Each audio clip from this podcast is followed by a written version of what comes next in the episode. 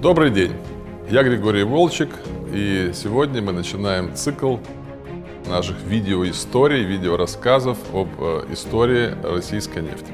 Как известно, спрос рождает предложение. Нефтяная промышленность и в мире, и в России в частности появилась ровно тогда, когда появился спрос на нефтепродукты.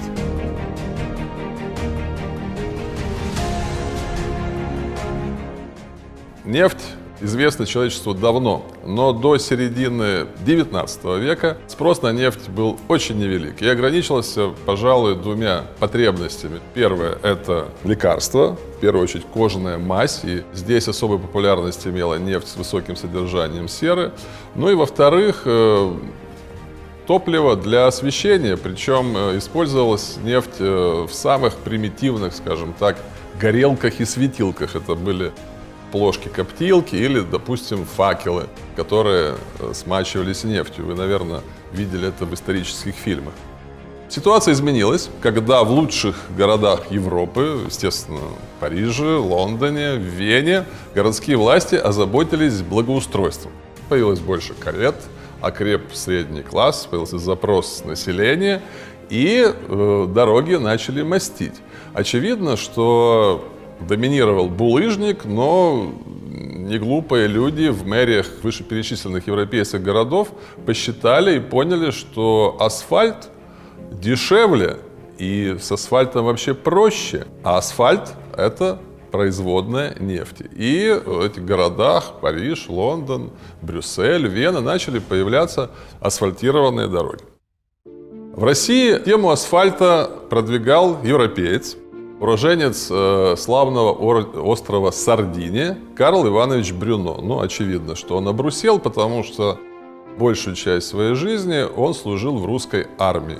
Это был храбрый офицер, военный инженер, бесконечно участвовал в различных военных кампаниях. Он воевал и против турок, и против э, кавказских горцев, и против э, польских мятежников, и даже против египетских мамилюков. И вот, приехав из египетской кампании в Россию, он получил новое назначение. Видимо, кто-то решил, что Карл Иванович вдоволь навоевался, и нужно его в такое в более тихое место направить. Его направили в Крым где озадачили благоустройством полуострова.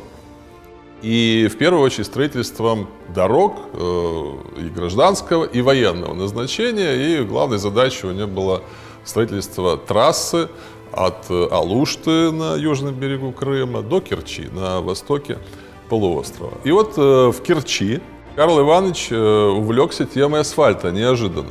Он посетил Париж, изучил парижский опыт. Это было в 1838 году, и вернувшись в Крым, Имея в виду, что э, недалеко от Керчи есть э, нефтебитумные источники, где нефтесодержащие породы естественным образом поднимаются на поверхность, Карл Иванович подготовил проект завода э, по производству асфальтового покрытия. И с этим проектом пришел к знаменитому губернатору э, Новороссии и Бессарабии Михаилу Воронцову. Воронцов, который хорошо известен читающей российской публике в связи с тем, что именно за его женой в свое время, будучи в одесской ссылке, ухаживал молодой тогда очень поэт Александр Сергеевич Пушкин. Так вот, э, Воронцов был очень талантливым администратором, он моментально схватил суть, он понял э, все выгоды и преимущества этого проекта и его утвердил. И Карл Иванович получил государственное ассигнование на строительство завода в размере 12 тысяч рублей. Это большие деньги по тем временам, и завод был построен быстро и начал работать, начал выдавать продукцию. Конечно, завод, может быть, это слишком громко сказано, а это, по сути, говоря нынешним языком, было малое предприятие, там действовал всего один нефтеперегонный куб, но завод работал. В кубе варилась нефть, э, появили, получался керосиновый дистиллят и а, так называемая мальта. Потом это все смешивалось э, с первичной а, битумно-содержащей породой и добавлялся гравий, и получалось что-то похожее по нынешним меркам на асфальтобетон. И вот эту массу заливали в большие четырехугольные формы и получали мощную такую дорожную плиту весом 2 пуда. И вот этими плитами в первую голову, конечно же, замостили центр Одессы, потому что это была столица генерал-губернаторства, а потом мастили улицы Керчи. Кроме того, мастили лестницы, э, террасы на горе Митридат. Это знаменитая и, наверное, лучшая в Восточном Крыму смотровая площадка по сию пору. И вот этот завод, э, который находился э, рядом с старой турецкой крепостью Яникале и Никальским маняком, очень успешно работал под руководством Карла Ивановича. Ну, Карла Ивановича призвали снова на фронт, на русско-кавказский фронт. И Карл Иванович уехал, передав завод из э, ведения военного министерства, э, так сказать, в управление Керченской мэрии. Карл Иванович э, поехал на Кавказ, там дела у него пошли плохо. После одной ожесточенной стычки с мюридами имама Шамиля э, военно-полевой суд обвинил его в пораженческих настроениях. Но царь, э, учитывая заслуги Карла Ивановича перед Родиной, отпустил его с военной службы с пенсией и мундиром, то есть с почетом, по сути. У завода э, история была более успешная. Завод работал еще 12 лет, выдавая ежегодно примерно 30 тонн высококачественного дорожного покрытия и прочного, и недорогого, и удобного.